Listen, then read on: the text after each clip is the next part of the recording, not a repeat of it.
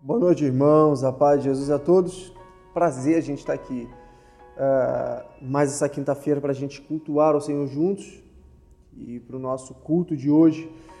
Peço para que você abra a sua Bíblia no livro de João.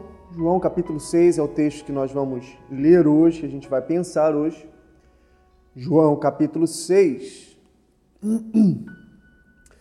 É, é o texto que a gente vai juntos aqui ler, pensar. E o meu desejo é que Deus abençoe a sua vida, a sua casa, através dessa mensagem de hoje. João capítulo 6, do versículo 22 em diante, é um texto bem conhecido, de tamanha relevância para a gente hoje, né? Então vamos lá? João capítulo 6, versículo 22 em diante. O texto ele diz assim: nós vamos ler até o versículo 35. No dia seguinte, a multidão que tinha ficado do outro lado do mar percebeu que apenas um barco estivera ali e que Jesus não havia entrado nele com os seus discípulos, mas que eles tinham partido sozinhos. Então, alguns barcos de Tiberíades aproximaram-se do lugar onde o povo tinha comido o pão, após o Senhor ter dado graças. Quando a multidão percebeu que nem Jesus nem os discípulos estavam ali, entrou nos barcos e foi para Cafarnaum em busca de Jesus. Quando o encontraram do outro lado do mar, perguntaram-lhe: Mestre, quando chegaste aqui, Jesus respondeu: A verdade é que vocês estão me procurando não porque viram os sinais miraculosos, mas porque comeram os pães e ficaram satisfeitos. Não trabalhem pela comida que se estraga, mas pela comida que permanece para a vida eterna a qual o Filho do Homem lhes dará. Deus, o Pai, nele colocou seu selo de aprovação. Então lhe perguntaram: O que precisamos para realizar as obras que Deus requer? Jesus respondeu: A obra de Deus é esta: crer naquele que ele enviou. Então lhe perguntaram: Que sinal miraculoso mostrarás para que o vejamos e creiamos em ti? Que farás? Os nossos antepassados comeram o maná do deserto, como está escrito. Ele lhes deu a comer pão do céu. Declarou-lhes Jesus: Digo-lhes a verdade, não foi Moisés quem lhes deu o pão do céu, mas é meu Pai quem lhes dá o verdadeiro pão do céu. Pois o pão de Deus é aquele que desceu do céu e dá vida ao mundo. Disseram eles: Senhor, dá-nos sempre desse pão. Então Jesus declarou: Eu sou o pão da vida. Aquele que vem a mim nunca terá fome. Aquele que crê em mim nunca terá sede. Deus, nós te louvamos pela tua palavra, somos gratos a Deus. Queremos que a tua palavra é vida para nós, ó Senhor. Então, no nome de Jesus, nós pedimos para que o Senhor ministre em nossos corações, em nossas vidas, ó Pai. Tua palavra pode causar transformações em nós, ó Pai, causando transformações em nossa mente, o nosso comportamento é alterado. Precisamos da tua palavra, Senhor padecemos da tua palavra, a tua palavra é alimento para nós. A tua palavra ela produz vida em nós, ó Deus. Oramos para que teu espírito, ó Senhor, fale conosco nessa noite, ó Pai. Oramos assim, em nome de Jesus, amém e amém. John Stott, ele, ele disse algo, eu quero compartilhar isso que John Stott ele disse. Ele disse assim: nós barateamos o Evangelho quando o retratamos apenas como algo que nos liberta da tristeza, do medo, que nos liberta da culpa, de outras necessidades pessoais, ao invés de apresentá-lo como uma força que nos liberta da ira vindoura. Essa é uma frase de John Stott, né? É, essa é uma ideia que alguns têm, na verdade, sobre o Evangelho. E eu já falei isso e outras vezes e torno a trazer a memória que cada um de nós, na verdade, cada um de nós, eu e você, uh, tem um Deus diferente quando a gente se conhece Deus da Bíblia. Cada um tem uma ideia de Deus, de fato, desenha um Deus quando não se tem ideia de fato do Deus da Bíblia. Ou melhor, quando não conhece o Deus que a Bíblia menciona. Quando uh, a relação com Deus é uma relação de benefício próprio, é descartada totalmente a possibilidade uh, de conhecer Deus em sua plenitude. Quando partimos do princípio que o meu envolvimento, a minha relação com Deus, é em busca de algo, eu descarto toda a possibilidade de eu conhecer Deus em sua plenitude. Mateus capítulo 14 fala de um texto ah, formidável para nós também, trazendo a memória sobre como nós vemos o Deus, como nós vemos o Cristo, o que conhecemos dele, o que conhecemos nós falamos, nós praticamos. Nós andamos por fé naquilo que conhecemos do Cristo. Em Mateus capítulo 14, uh, vai relatar que Jesus ele anda sobre as águas, mas também relata que Pedro anda sobre as águas. E é um relato fantástico pelo fato da fala de Pedro. Quando Jesus ele se aproxima na verdade, isso me chama a atenção quanto ao nosso assunto, que a gente vai falar dentro do texto de João. Isso aqui acrescenta para nós no que diz a o que de Cristo nós conhecemos é o que nós praticamos no dia a dia. E Pedro, ele é alguém que coloca em prática, naquele momento, aquilo que ele conhece do Cristo que ele segue e que ele serve. Observa aqui no texto de capítulo 14, que é do 22 ao 33 de Mateus, uh, Pedro anda sobre as águas, no versículo 28 ele diz assim: Senhor, disse Pedro, se és tu, manda-me ir ao encontro, ao teu encontro por sobre as águas. Isso aqui não é uma fala qualquer, não é uma palavra solta na Bíblia, não é uma palavra de qualquer um, um texto aleatório. Pedro está dizendo, supostamente por um fantasma, que quando Jesus se aproxima, quem está no barco fica tão temoroso que o texto vai falar, é um fantasma que está ali. Mas Pedro, ele abre a sua boca no versículo 28 e fala: Senhor, se és tu, manda-me ir ao teu encontro sobre as águas. Essa aqui é uma fala de quem conhece exatamente quem é o Cristo, que segue e que serve. Pedro ele está dizendo da seguinte forma: se tu és o Cristo que eu conheço, tu tem poder e autoridade de me fazer ir até o Senhor, onde o Senhor está, me fazendo andar sobre as águas. Pedro sabe exatamente quem é o Cristo no qual ele segue, no qual ele serve ao ponto dele falar: o Cristo que eu sirvo, o Cristo que eu sigo, o Cristo que eu conheço, ele tem poder, ele tem autoridade de me fazer andar sobre as águas. Isso é uma frase, é uma fala de quem conhece o outro em sua plenitude, em sua totalidade. Não é um, alguém que diz a Jesus e fala: Senhor, tu pode fazer um milagre na minha vida. Eu quero algo do Senhor. Eu te busco porque eu quero um benefício próprio. Não. Pedro está dizendo como quem conhece em sua plenitude quem é o Deus que ele serve. Não é uma, uma, uma, uma fala solta. Pedro ele sabe exatamente que Cristo ele pode fazer milagres, ele pode fazer sobrenaturais, ele pode fazer sinais, que ele detém todo o poder e autoridade. É essa frase que exala da boca de Pedro, exatamente dessa forma. Alguém que conhece Cristo em sua totalidade, que sabe exatamente quem é Jesus. Eu conheço Jesus, e porque eu conheço Jesus, ele pode me fazer andar sobre as águas. Ele conhece o Jesus. Ora, o apóstolo Paulo, em 2 Timóteo, capítulo 1, versículo 12, ele diz uma outra frase de quem conhece a Cristo.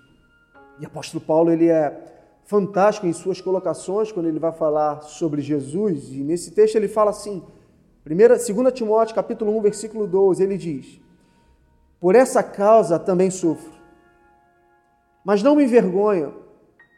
E ele continua dizendo: Porque sei em quem tenho crido. Estou bem certo de que ele é poderoso para guardar o que eu lhe confiei até aquele dia. Veja o que Paulo ele está dizendo. Eu sei em quem tenho crido. Paulo, uh, eu acredito, eu vejo, é, é o que eu penso. Paulo, após Cristo, ah, ele foi o cara, se assim eu posso dizer. Cara em plenitude de evangelismo, em pregação, em igreja, em fé, em missões, em conhecimento do Cristo que serve. E ele diz: Eu sei em quem tenho crido. Paulo ele viveu o modo de vida que viveu porque conheceu bem o Cristo que ele serve. Atos capítulo 9, quando Jesus se revela a ele e ali ele se entrega para esse Cristo, Daí em diante, o que Paulo viveu foi uma coisa esplêndida. O que Paulo sofreu, o que Paulo se doou, o que Paulo ensinou, as viagens missionárias que Paulo fez, as pregações, o amor ao Evangelho, o amor ao Cristo, o amor ao próximo que Paulo exerceu, a fé que Paulo tinha, ah, as falas dele nos seus últimos momentos de vida, de vida 2 Timóteo capítulo 4, nos seus últimos momentos de vida, em que fala: Agora estou sendo ah, ah, já acabando a minha vida. Minha vida ela está encerrando aqui, mas eu sei para onde eu vou agora. Esqueço-me das coisas que para trás ficaram e prossigo pelo, pelo prêmio da soberana vocação que é Cristo Jesus. Paulo ele estava preso. Ele sabia que ia morrer. Paulo sabia que ia caminhar para o martírio. Mas Paulo ele diz: "Eu sei em quem eu creio. Eu sei o Cristo que eu sirvo." E a gente vai ver isso na vida de Paulo pelo modo de vida que ele teve, de seus sofrimentos, da sua dedicação de vida em suas pregações, seus esboços, seus ensinos. A sua dedicação à expansão do Evangelho, da palavra de Cristo. Enquanto preso, Paulo ele dedicava a sua vida escrevendo cartas, ensinando, enviando. E só faz isso. Só diz essas frases, só escreve essas cartas. Só vive do modo que viveu, de fato, quem conhece o Cristo. Vejam, esses textos, essas falas, ah, é de quem tinha um relacionamento com Cristo porque o conheceu de fato. Os que conheciam, conheceram ou que conhecem Cristo possuem um relacionamento daqueles uh, diferente daqueles que professam uma fé na verdade sem ter fé. Professam uma fé por interesse. E eu digo novamente o que nós já falamos algumas vezes aqui na igreja, que muitos buscam a Cristo de acordo com as suas necessidades. Alguns buscam o Cristo milagreiro, alguns buscam um Jesus que resolve seus problemas, alguns buscam a Jesus porque querem ser felizes na vida, alguns buscam Jesus porque querem acabar com as suas dores, alguns buscam Jesus porque querem ficar ricos, alguns buscam Jesus porque querem, porque querem enriquecer. Alguns buscam Jesus porque querem ser poderosos. E se você viu o livro o filme, o livro de Eli, você vai saber exatamente do que eu estou falando. São diversos os motivos das pessoas que querem buscar o Cristo, a Jesus. Cada um faz uma ideia de Deus que quer pelos interesses que tem. Deus é bom, essa é uma frase que a gente usa demais. Deus é bom o tempo todo e o tempo todo Deus é bom. Essa é uma frase que nós costumamos dizer, e principalmente aqui na Igreja Palavra Viva, nós falamos de fato isso com frequência, porque nós cremos no Cristo que nós pregamos, ensinamos e vivemos. Frase essa que faz parte de alguns, dizem em atos de bondade da parte de Deus. Quando as conquistas chegam, quando o mal não lhes sobrevém, quando não chega na sua casa nenhum mal, quando as coisas boas o cercam, quando tudo vai bem, a gente fala: Deus é bom. E Deus é bom demais. Mas esses mesmos que falam nesses momentos bons podem questionar a Deus ou questionam a Deus na perda, na porta fechada, quando os dias maus chegam, quando as coisas ruins acontecem, quando perde o emprego, na doença, na morte. E aí o questionamento pode acontecer, mas Deus não é tão bom assim. Enquanto eu escrevia, lembrei de algo que o pastor Neil Barreto ele disse certa vez que ele estava chegando no Rio. E ele estava chegando já no Rio de avião e sabendo que ele teria que ir direto para o cemitério fazer o sepultamento do filho de um casal. Ele estava chegando no Rio, no aeroporto, enquanto ele ia direto para o cemitério fazer o sepultamento de um filho de um casal. Um outro casal de sua igreja liga numa extrema felicidade.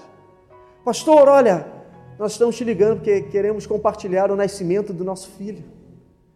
Nosso filho está nascendo nesse momento. Enquanto uma família está sepultando seu filho, uma outra família está tendo a alegria do nascimento do seu filho. Daí a gente pode pensar: Deus é bom no nascimento, mas Deus é ruim na morte? Não. Deus é bom o tempo todo e o tempo todo Deus ele é bom. Somos nós é que questionamos de fato a bondade de Deus pelos interesses que nós temos num Deus que fantasiamos. Romanos capítulo 5, eu tenho citado muito esse texto nesses últimos tempos, do versículo 1 até o versículo 5 diz assim: Romanos 5: Tendo sido, pois, justificados pela fé, temos paz com Deus por nosso Senhor Jesus Cristo, por meio de quem obtivemos acesso pela fé a esta graça na qual agora estamos firmes e nos gloriamos. Aí Paulo ele continua falando, na esperança da glória de Deus, mas não só nisso não. Mas também nos gloriamos nas tribulações. Paulo está dizendo aos cristãos em Roma. Porque sabemos que a tribulação, ela produz perseverança. E a perseverança, por sua vez, ela produz um caráter aprovado. E o caráter aprovado vai produzir em nós esperança. E aí ele termina dizendo até o versículo 5 que a esperança ela não nos decepciona, porque Deus derramou o seu amor em nossos corações por meio do Espírito Santo que ele nos concedeu. O tema que eu quero propor para a gente pensar dentro do texto é: Jesus não é padeiro, Jesus é o pão. Jesus não é padeiro, irmãos. Jesus, ele é o pão. E como é bom pão, né, irmãos? Fala a verdade. Como é bom comer pão, né? E o gosto para comer pão ele é variado, na verdade, né? Uns gostam de comer um pão mais moreninho, outros gostam de comer um pão mais branquinho. Uns gostam de comer um pão bem quentinho, só na manteiga, com um cafezinho bem fresquinho. Hoje isso é bom demais, irmão. Aí você come um, come dois, come três, come quatro pães. A promoção do pão passa a ser só sua. Um pão com manteiga parece que não enche. Você come um, come dois, um cafezinho bem fresquinho. É muito bom, né, irmãos? Outros preferem comer um pão com queijo, é bom demais. Fazer um ovo frito, olha, é bom demais. Então, uh, o gosto de comer pão ele é variado, demais. Mas independente de como você prefere, ou eu prefiro, como a gente prefere, se tem uma coisa que não pode acontecer, é que o padeiro ele não pode atrasar o pão. Ah, se o padeiro atrasar o pão, a gente tem problema. Geralmente nas padarias tem o horário certo do pão ele ser forneado e ser liberado. Pela manhã já tem o horário certo e o trabalhador, o trabalhador já sabe que se ele passar na padaria, o pão vai estar lá. Ele sabe, por comprar todo dia o pão na padaria, ele sabe o horário que vai sair aquela fornada quentinha do pão. E não pode, de maneira alguma, o padeiro atrapalhar esse horário. O pão ele não pode atrasar. Nós sabemos do horário do pão da manhã, nós sabemos do horário do pão à tarde. É às três horas, é às quatro horas, é às cinco horas, e a gente já bota a água para ferver, vai na padaria comprar o pão para a água já tá fervidinha, o café pronto quando a gente chegar. Sabemos disso e vamos à hora certa que o pão está saindo quentinho. Essa é uma perspectiva também de alguns cristãos sobre Cristo. E nós já falamos algumas vezes sobre como enxergamos a Cristo, e falamos isso já na nossa introdução. O texto de hoje, João relata uma das maiores revelações sobre a identidade do Jesus, do Cristo, onde ele se revela como o pão da vida. Jesus tinha acabado de fazer a multiplicação dos pães e peixes. Jesus ele vai embora. A multidão então, ah, não vendo mais Jesus, eles foram para Cafarnaum ao encontro dele, um encontro do outro lado do mar. E aqui eu quero compartilhar três questões rápidas sobre esse texto. Eu quero pensar sobre essa introdução, sobre esse texto. Do Cristo que nós conhecemos, ou do Cristo que nós achamos que conhecemos, do Deus que servimos, ou do Deus que nós fantasiamos em nossa mente. Sobretudo, do tema que eu quero falar, Jesus ele não é padeiro, Jesus ele é o pão.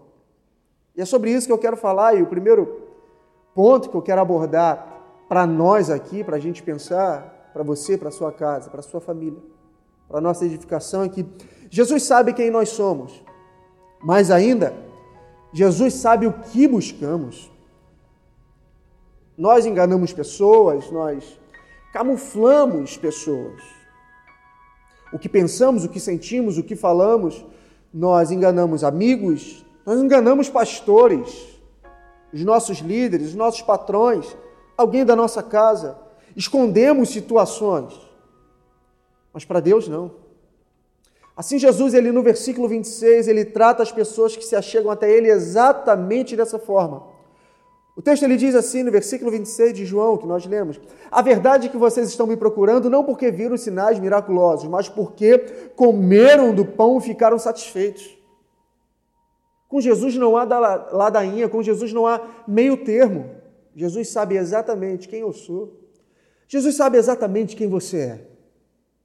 O que pensamos, o que fazemos, o que agimos e, sobretudo, o que queremos. Porque você pode enganar a mim, eu posso enganar você com as minhas palavras, mas Jesus conhece o nosso coração. Ele sabe quem nós somos em personalidade e caráter e sabe a intenção do nosso coração. A Bíblia vai falar que ele conhece o que nós vamos falar antes de nós pensarmos. Ele sabe exatamente tudo de nós, tudo de você, tudo de mim. Nós enganamos pessoas, mas não enganamos a Deus. Nós podemos esconder algo de alguém, mas não escondemos de Deus. Observem comigo uh, como essa palavra de Jesus fala exatamente o que tratamos em nossa introdução sobre o Cristo que conhecemos, sobre o Cristo que seguimos, ou sobre o Cristo que seguimos e servimos todos os dias. As pessoas têm variedade de interesse em buscar a Cristo. Essas aqui em questão, elas estavam buscando a Cristo por causa do pão, da multiplicação de pães. Elas não buscaram a Cristo como o mesmo disse: vocês não vieram a mim porque vocês viram os sinais miraculosos, não. Vocês vieram a mim porque vocês estão com fome novamente. Vocês vieram a mim porque vocês querem comer de novo o que foi feito algum tempo atrás. Vocês me seguem porque vocês viram a multiplicação dos pães e peixes e vocês têm fome. E é por isso que vocês vieram a mim de novo. O povo corre, o povo grita por Jesus porque estão com fome. Mas fome que é de Cristo? Não. Fome do que Cristo pode dar a eles. Fome de quê? De suas palavras? Não fome das coisas que Jesus poderia dar a eles. Se vê em paralelo, então, que a fala de Pedro que nós citamos mostra exatamente alguém que conhecia o Cristo. Se tu és o Cristo, tu pode me fazer andar sobre as águas. Eu conheço esse Jesus. É o que Pedro está gritando, diferente dessa multidão que vai a Jesus, falando: ah, Eu quero ver os sinais miraculosos. Não, não. Vocês querem os pães que eu multipliquei a vocês. Nesse texto, a multidão não estava interessada no Cristo. Ela não queria conhecer mais do Cristo, mas ela queria o que Cristo podia dar. E deixa eu falar algo para você. Quando o nosso foco são as coisas de Cristo, nunca vamos conseguir chegar no Cristo, ainda que Ele esteja do nosso lado. Quando o foco são as coisas que Cristo pode nos dar de acordo com a nossa necessidade. Nós nunca vamos conseguir nos chegar a Cristo, ainda que Ele esteja do nosso lado. Nunca. Jesus sabia quem era cada um ali e seus interesses, assim com você e comigo. Ele sabe as nossas orações, se são verdades ou não, Ele sabe os nossos pensamentos, Ele sabe os nossos sentimentos. Ele sabe até as das nossas lágrimas se são de verdades ou não. Ele sabe bem o que somos, o que buscamos, o que queremos e as intenções do qual nós fazemos isso. Não conseguimos enganar a Ele. Esse é um primeiro ponto para a gente observar aqui. Que Cristo sabe exatamente quem nós somos e o que nós buscamos do nosso interesse, irmãos. Ele sabe exatamente das suas necessidades, o que você precisa. Ele sabe, antes mesmo de você ir até Ele e falar em orações do que você está precisando. Todavia, Ele diz: orem a mim, porque eu preciso saber, eu quero escutar de vocês o que vocês precisam. Paulo ele vai ensinar isso. Deus ele quer se relacionar conosco através das nossas orações, ainda que ele já saiba o que nós precisamos. É um Deus que o Evangelho de Mateus, no Sermão da Montanha, vai mostrar para nós um pai que quer se relacionar conosco não como uma divindade, mas como um pai que se relaciona com seu filho. E um pai que se relaciona com seu filho sabe das necessidades do filho, sabe o que o filho precisa, mas que em tantas vezes ele só quer escutar do seu filho: Pai, eu estou aqui. É exatamente isso. Ele sabe do que precisamos, mas ele quer escutar de nós. E o segundo ponto, ah, dentro desse texto que eu quero falar, é creiam no Cristo, não nas coisas do Cristo. E é exatamente o que Jesus está falando no texto. Uma das maiores frustrações, irmãos, de parte dos que se dizem ateus, de parte dos que abandonaram a sua fé e jogaram as suas desculpas no próprio Deus, é a não resposta de Deus para as suas buscas. Uma das maiores frustrações de parte dos que se dizem ateus e daqueles que abandonaram a fé é a transferência de culpa, uma vez que eles buscaram a Deus e não foram respondidos por Deus. Parte desses que supostamente abandonaram a fé ou que se dizem ateus é porque não tiveram a resposta das suas petições resolvidas, dos seus problemas resolvidos, não escutaram a voz de Deus enquanto oravam. E aí, se você viu o filme Deus Não Está Morto, pelo menos o primeiro filme, você vai ver exatamente aquele professor. E que no final do filme a gente vai saber exatamente porque ele estava discutindo com aquele aluno. Em que no momento de angústia ou de uma maior necessidade da sua vida pessoal, ele clama a Deus, ele ora a Deus, e aquilo que ele ora e clama a Deus, Deus não responde. Deus não atende. Deus fica mudo. Deus não faz milagres. Deus não dá exatamente aquilo que ele queria, segundo a sua vontade, segundo a sua a perspectiva de vida ou o seu propósito pessoal. Deus não atende a ele. Em algum momento da vida, essas pessoas debruçam suas esperanças em um Deus milagroso e não foi atendido. Apoiaram sua fé no Deus da lâmpada, então esfregaram ela, fizeram três pedidos, mas nenhum dos três Deus respondeu. Apoiaram toda a sua fé nos milagres que Deus poderia resolver e fazer, mas Deus ele não fez. Segundo o seu propósito e a sua vontade, Deus ele não realizou, tampouco Deus respondeu com a sua voz. Pessoas que buscaram nos montes, nas campanhas, nas vigílias, nas igrejas, e não foram respondidos. E que fizeram? Abandonaram a sua fé, abandonaram esse Deus no qual criam, que fantasiaram em sua mente que tudo aquilo que eles buscassem em Deus, Deus resolveria, Deus daria, Deus responderia. Deus, no estalar de dedos, um piscar de olhos, ou segundo apenas uma palavra, o milagre aconteceria e não aconteceu. E quantas vezes isso aconteceu conosco? Em que nós buscamos Deus e que nós oramos e o milagre não aconteceu. O que a gente esperava de Deus não aconteceu, tampouco a gente escutou a voz de Deus. Se é que a gente escutou a sua voz em algum momento que a gente mais precisava.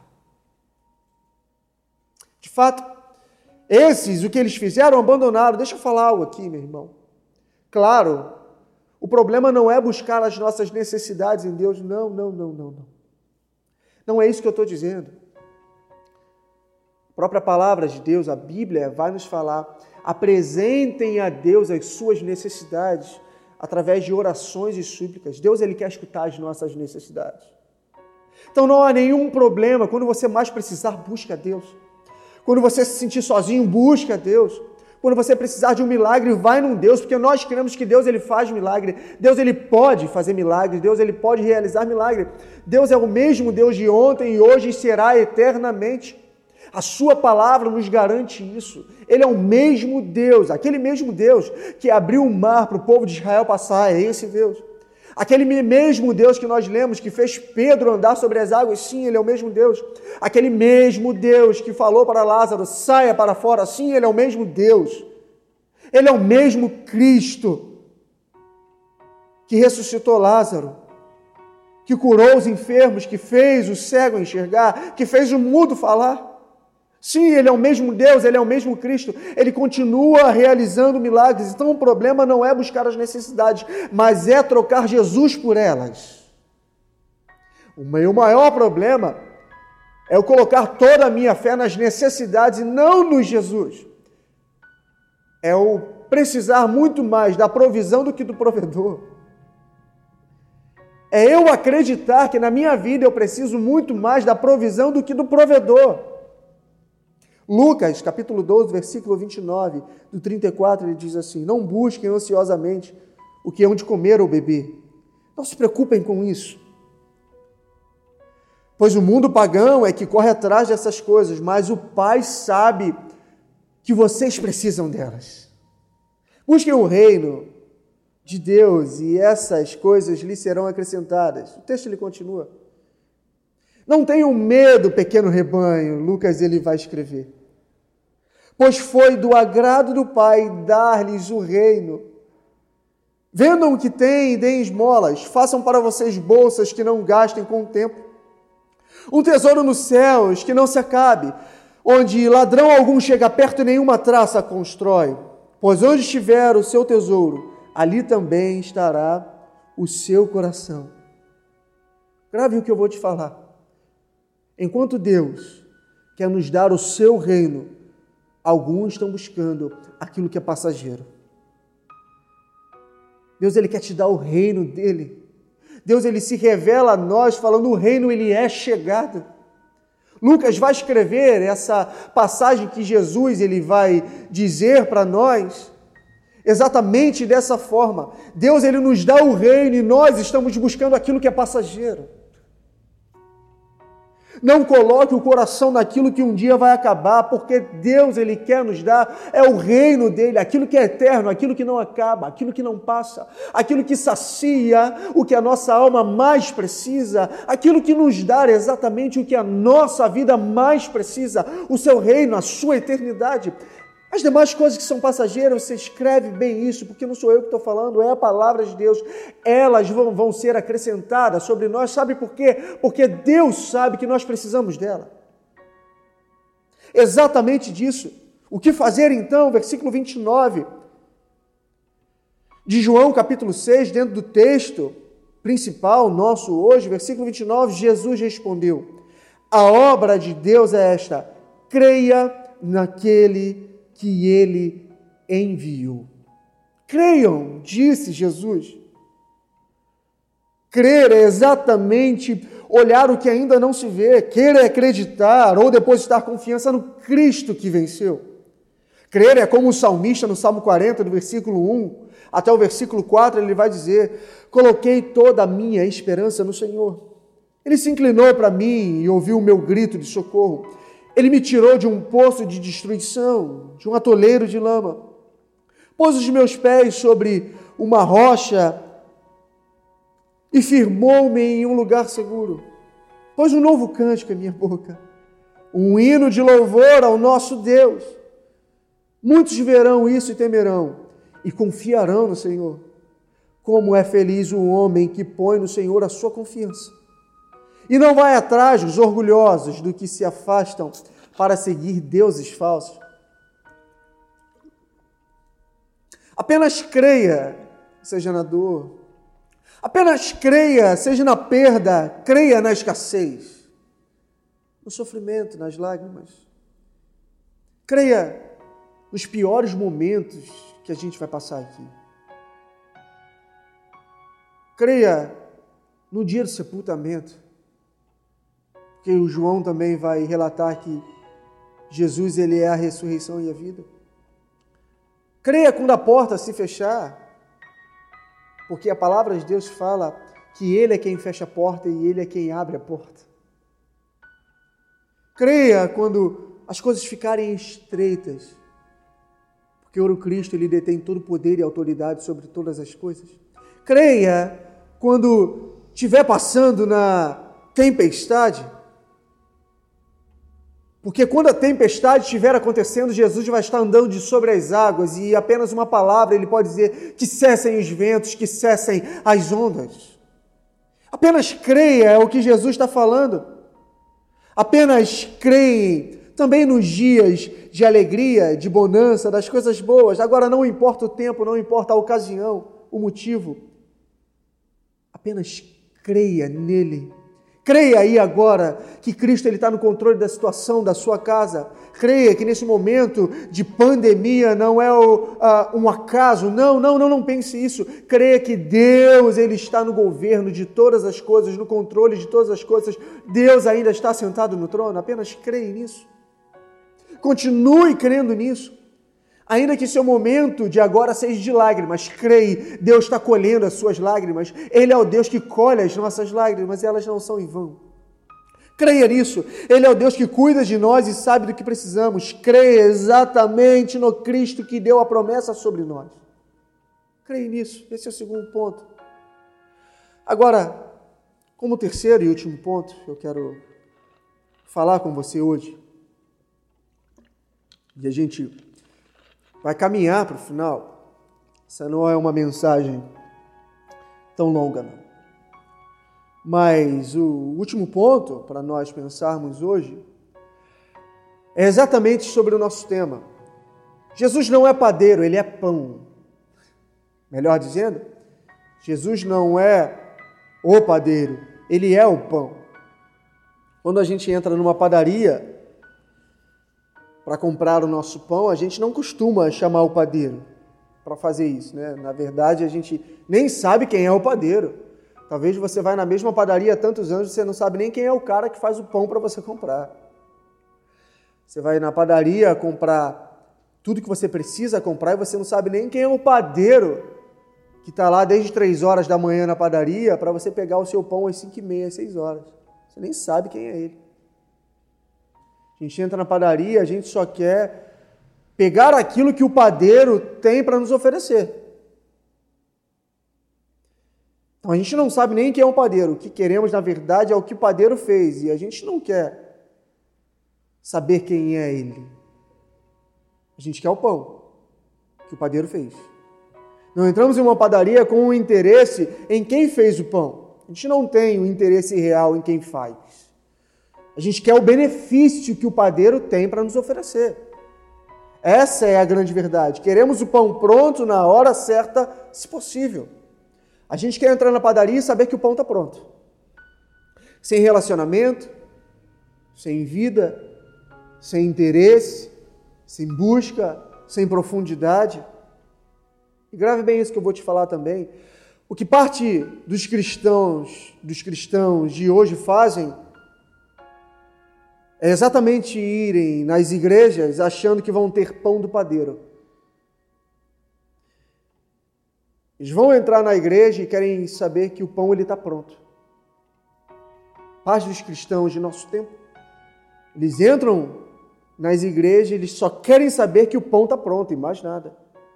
Jesus corta toda essa possibilidade no versículo 30 ao 35 de João capítulo 6, em que ele diz assim: então lhe perguntaram: Que sinal miraculoso mostrará para que o vejamos e creiamos em ti? Que farás? Os nossos antepassados comeram o maná do deserto, como está escrito. Ele lhes deu a comer do pão do céu. Então Jesus ele declara, ele diz assim: Digo-lhes a verdade, não foi Moisés que lhes deu o pão do céu, mas é meu Pai quem lhes dá o verdadeiro pão do céu. Pois o pão de Deus é aquele que desceu do céu e dá a vida ao mundo.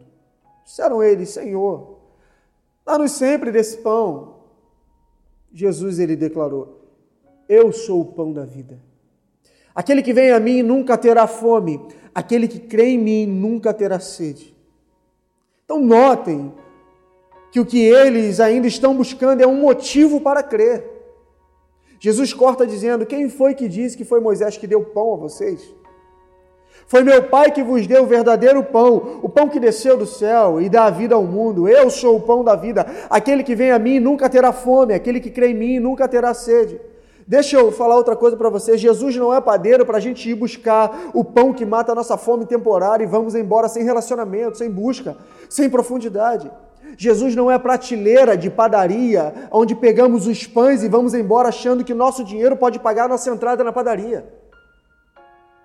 Jesus não é prateleira de padaria, onde a gente entra, entrega o nosso dinheiro e a gente pega o pão que a gente quiser, da maneira que a gente quer, na hora que a gente quer e do jeito que a gente quer. Não, não é dessa forma. Pastor Alexandre ele disse algo interessante, e eu lembrei de quando uh, estava escrevendo isso aqui, que o Evangelho uh, não é um supermercado onde nós pegamos o que queremos, entramos com nossos carrinhos e fomos nas prateleiras e pegamos exatamente o que a gente quer. Muito menos a igreja é esse supermercado. Não, irmãos.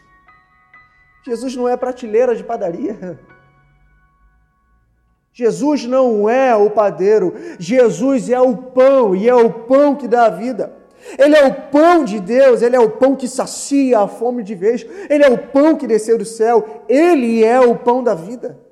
Jesus é o pão, ele não é prateleira para nós, não, ele é o pão. Ele não é prateleira onde a gente deposita o nosso dinheiro, a gente entra pelas portas com o dinheiro na mão e deposita e a gente pega o que a gente quer, a gente pede o que a gente quer, a gente espera um retorno dele, não. Ele é o pão da vida e ele fala: creiam em mim, eu sou o pão que veio do céu, eu sou o pão enviado pelo Deus que estava no céu, eu sou o pão que dá vida ao mundo.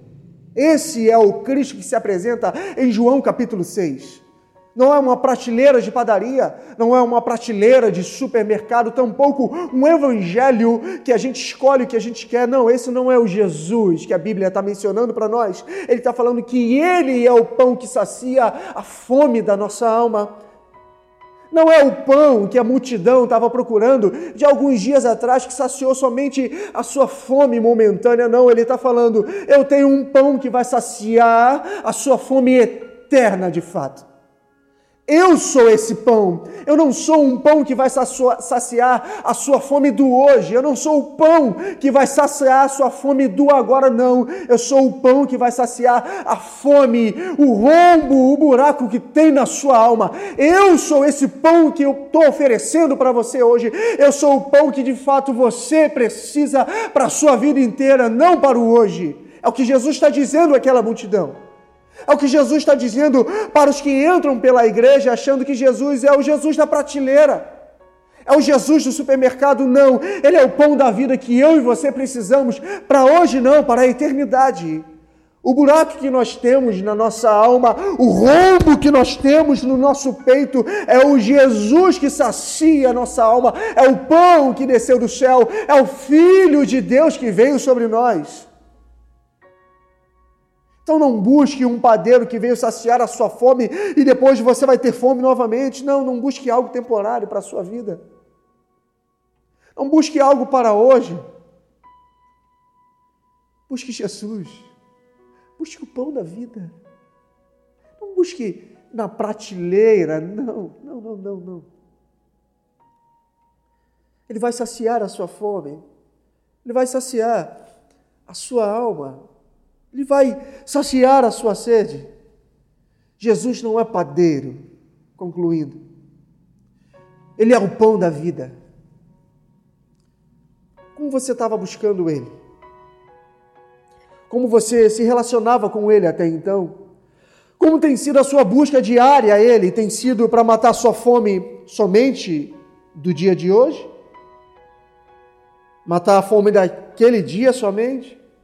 E aí no outro dia você vai ter aquele mesmo buraco no seu peito, com fome novamente. Jesus sabe quem é você. Jesus pede para você crer. Jesus sabe o que você precisa. No texto, Jesus só pede: creiam somente. Ele deseja que você creia nele, meu irmão. Ele é o pão que desceu do céu para saciar a fome eterna que a nossa alma tem do Deus vivo que está entre nós. Não busque um Jesus, prateleira ou um padeiro. Não, não, não, não. Busque o pão da vida. Ele sabe quem somos nós e o que nós buscamos. Ele pede para que a gente creia e ele não é um Jesus da prateleira, ele é o pão da vida. Que Deus abençoe sua vida hoje. Nós vamos louvar ainda e daqui a pouco eu quero orar com você, eu quero orar junto com você através dessa mensagem que Deus ele nos deu nessa noite. Vamos louvar. Jesus não é padeiro para Irmos buscar o pão que mata a nossa fome temporária e nós vamos embora. Sem relacionamento, sem busca, sem profundidade, sem verdade. Onde nós achamos que ele é uma prateleira de padaria. Não, Jesus não é uma prateleira de padaria. Nós pegamos os pães e vamos embora achando que o que a gente paga vai saciar a nossa fome. Não. O texto de João vai relatar que Jesus ele está oferecendo um pão, mas um pão que sacia a nossa alma, um pão da eternidade. Um Cristo que nos oferece o reino em vez de algo temporário. Jesus, ele vem apresentar que Deus ele oferece a nós o seu reino. Por isso que nós oramos: venha o teu reino sobre nós. Foi assim que Jesus nos ensinou a orar. Jesus, em João capítulo 6, ele está apresentando um pão para aquela multidão que queria algo temporário mas que agora vai saciar a, o vazio que há dentro do seu peito. E que talvez vai até sentir falta em alguns dias de uma necessidade básica da vida. Sim, pode acontecer. Mas a alma ela vai estar saciada no pão da vida. A nossa sede ela vai estar saciada no Cristo que venceu. Quero orar com você. Faça isso agora. Deus, nós oramos a Ti, ó Pai. No nome de Jesus nós clamamos, ó Pai. Clamamos porque nós pedimos ao Senhor hoje dar-nos desse pão. Não do pão temporário, ó Deus, que muitos têm buscado. Não do pão, ó Senhor, que muitos têm buscado nas prateleiras das igrejas, ó Deus. Não do pão que vai saciar a nossa fome do hoje, ó Pai. Mas nós queremos saciar a fome eterna, ó Deus, do vazio que há nos peitos, ó Pai. Nós queremos do Senhor, ó Cristo. Nós queremos o pão que é o Senhor, Pai. Nós podemos até ter falta de coisas aqui, mas o que nós não podemos ter é falta do Senhor, do pão vivo que desceu do céu. Pode nos faltar coisas, ó Deus, pode nos faltar, ó Pai, as nossas vaidades, ó Deus.